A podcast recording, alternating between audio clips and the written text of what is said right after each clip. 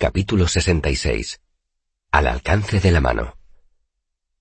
Un poco más tarde, esa misma noche, me quedé a solas en lo que suponía que debía de ser mi salón, o quizá fuera mi sala de estar. Sinceramente, no estaba muy seguro de qué diferencia había entre una cosa y otra.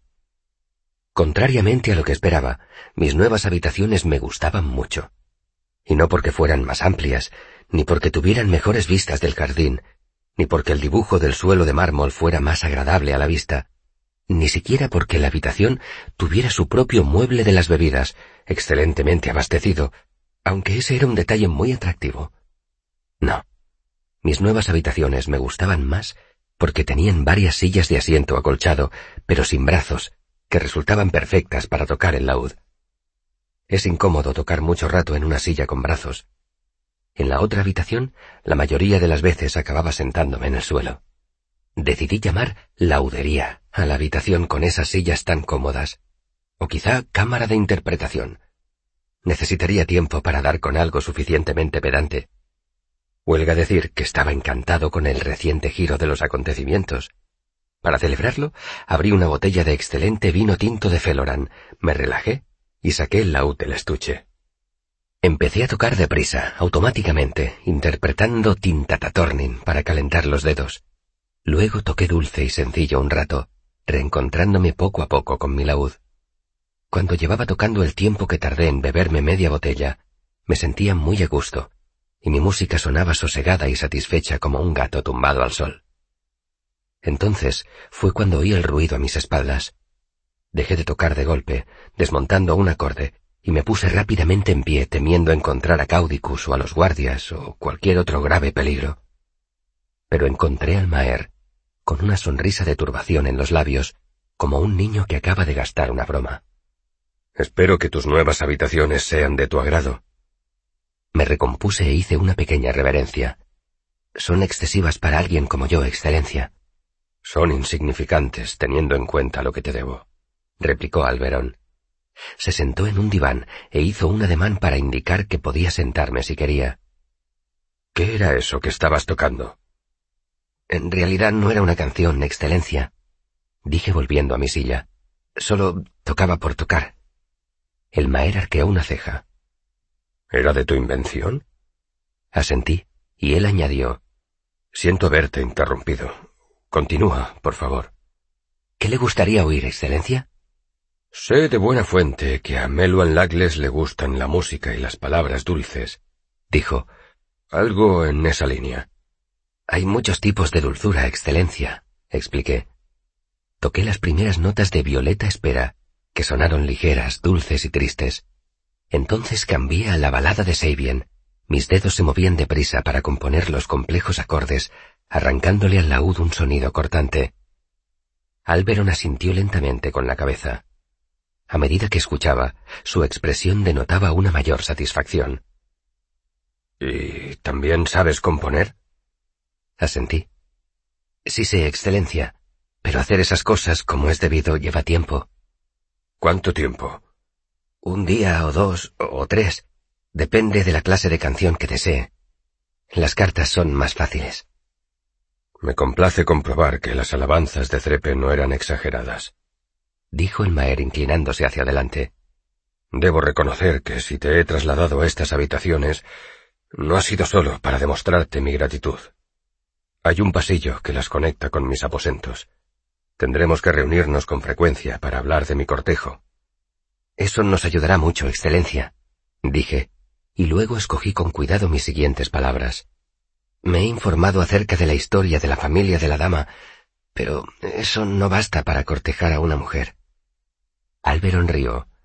Debes de tomarme por necio, dijo con cordialidad. Ya sé que necesitarás conocerla. Llegará dentro de dos días. Viene de visita con otros nobles. He decretado un mes de celebraciones con motivo de mi recuperación de una larga enfermedad. Muy listo. Lo congratulé.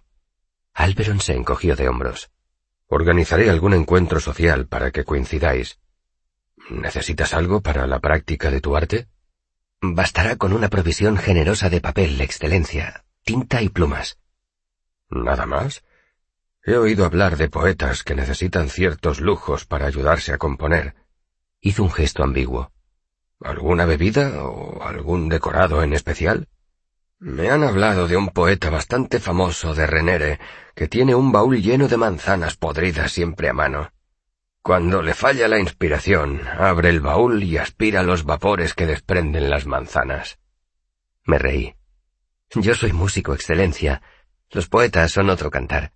Lo único que necesito es mi instrumento, dos buenas manos y conocer el tema.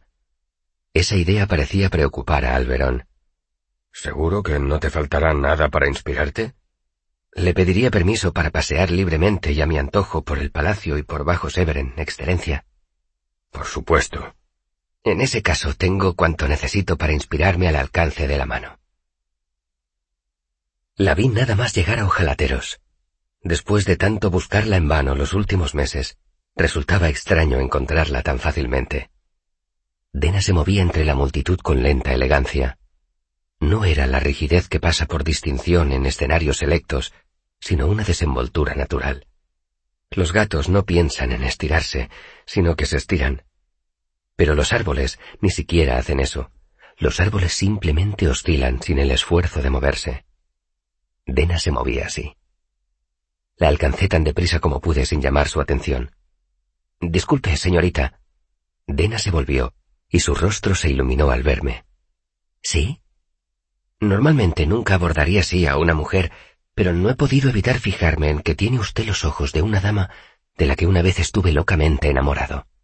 Es una pena amar solo una vez, dijo ella, y su sonrisa traviesa dejó entrever sus blancos dientes. He oído decir que hay hombres que consiguen amar dos veces, e incluso más. Ignoré la burla. Yo solo he delirado una vez. Nunca volveré a enamorarme. Dena adoptó una expresión dulce y apoyó suavemente una mano en mi brazo. Pobre hombre. Esa mujer debió de hacerle mucho daño. Cierto, me hirió de varias maneras. Pero eso tan solo era de esperar. Dijo con naturalidad. ¿Cómo no iba a amar una mujer a un hombre tan apuesto como usted? No lo sé, dije con modestia, pero creo que no me amaba, porque me atrapó con una sonrisa adorable y luego desapareció sin decir palabra, como el rocío bajo la débil luz del amanecer. Como un sueño al despertar, añadió Dena con una sonrisa. Como una doncella férica deslizándose entre los árboles. Dena se quedó callada un momento. Esa mujer debía de ser verdaderamente maravillosa para enamorarlo tanto, dijo entonces mirándome con seriedad. Era incomparable. Bueno, adoptó un tono más jovial. Todos sabemos que a oscuras todas las mujeres son igual de altas. Soltó una risita y me hincó el codo en las costillas con complicidad. Eso no es cierto, dije con firme convicción. Está bien, dijo ella lentamente. Supongo que tendré que creer lo que me dice. Volvió a mirarme. Quizá algún día logre convencerme. Me sumergí en el castaño profundo de sus ojos. Esa ha sido siempre mi gran esperanza. Dena sonrió y me dio un vuelco el corazón. Manténla. Deslizó un brazo en la curva del mío y echó a andar a mi lado. Porque sin esperanza, ¿qué nos queda?